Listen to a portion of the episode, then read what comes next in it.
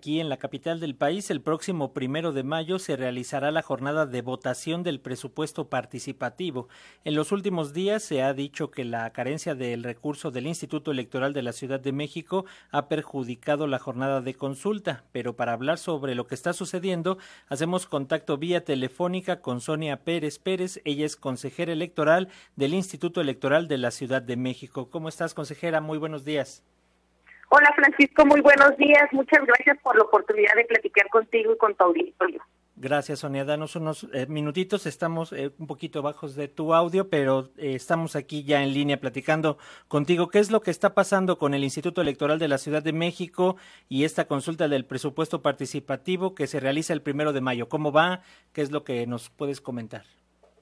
Mira, ya los vecinos y vecinas registraron sus proyectos para implementarse en cada colonia estos proyectos ya se revisaron por un comité para saber cuáles son factibles de poder realizarse y entonces ahora ya tenemos las propuestas que van a ser sometidas a consulta y el primero de mayo de manera presencial estamos invitando a toda la ciudadanía para que acuda y pueda elegir cuál es el proyecto que consideran o eligen para que pueda implementarse en su colonia este mismo año. En este sentido, también tenemos entendido que se puede realizar la votación vía electrónica o todavía ese paso no se da, este Sonia.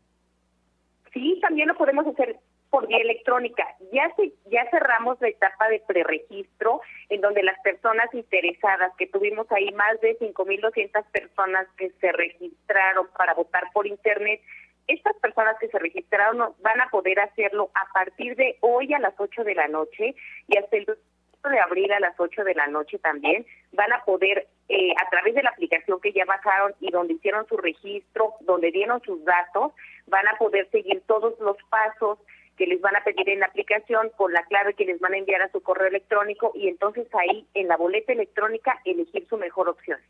Muy bien. Eh, Sonia Pérez, consejera electoral, coméntanos por favor cuáles son los pasos, qué es lo que se va a elegir, qué, a, qué, a qué vamos a llegar, qué es lo que tendremos que hacer como ciudadanía para participar en esta consulta.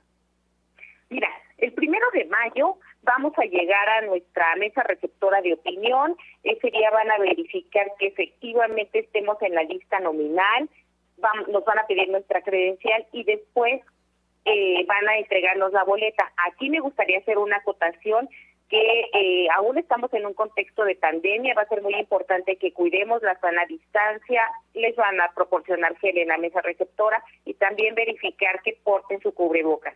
Entonces, estas medidas sanitarias serán importantes y, como te comentaba, les van a entregar la papeleta con todas las opciones, van a poder determinar ahí cuál es el número de la opción que tienen. Va a haber un cartel en donde van a explicar de manera muy general cuál es el proyecto, en qué consiste el proyecto y para que las personas puedan elegir y puedan determinar cuál es el proyecto que eligen para implementarse en su colonia.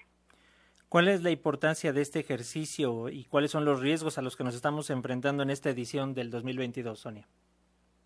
Mira, es muy importante que la ciudadanía participe porque tenemos recursos públicos eh, destinados para implementarse en algún proyecto en cada una de las colonias. Entonces, ¿quién mejor que las vecinas y vecinos para poder decidir cuál es la necesidad que tienen, en qué pueden gastarse esos recursos y que de manera directa puedan decidir eh, qué, qué proyecto eligen?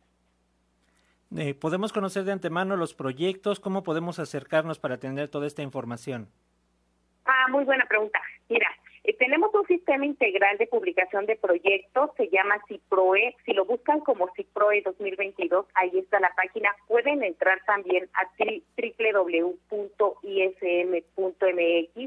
y ahí los va a direccionar a la plataforma de participación ciudadana en donde se encuentran todos los proyectos, tanto los que fueron registrados como los que fue, fueron dictaminados como favorables y que ahora están presentándose como opciones viables para poder votarlas.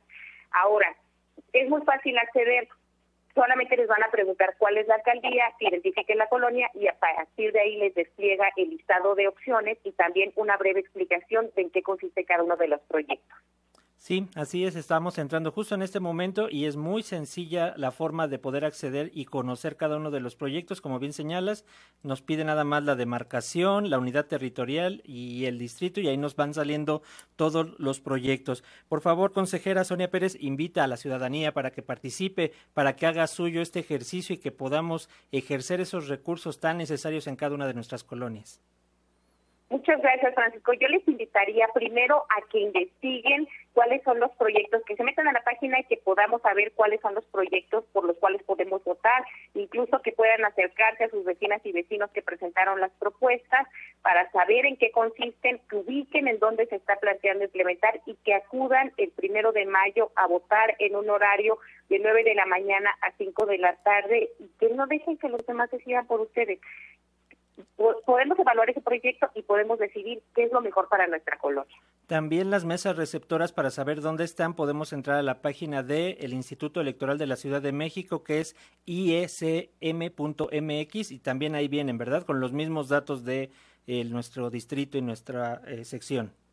Exacto, ahí vamos a tener las mesas receptoras de opinión, ahí está ubicada. Incluso yo les diría que podrían buscar en, cualquier buscador de internet en Chula tu Colonia 2022 y ahí van a poder ubicar su alcaldía y unidad territorial para ubicar también las mesas receptoras que van a estar en lugares públicos como escuelas, oficinas públicas, pero para saber cuáles corresponden es importante que verifiquen en dónde se encuentra la mesa.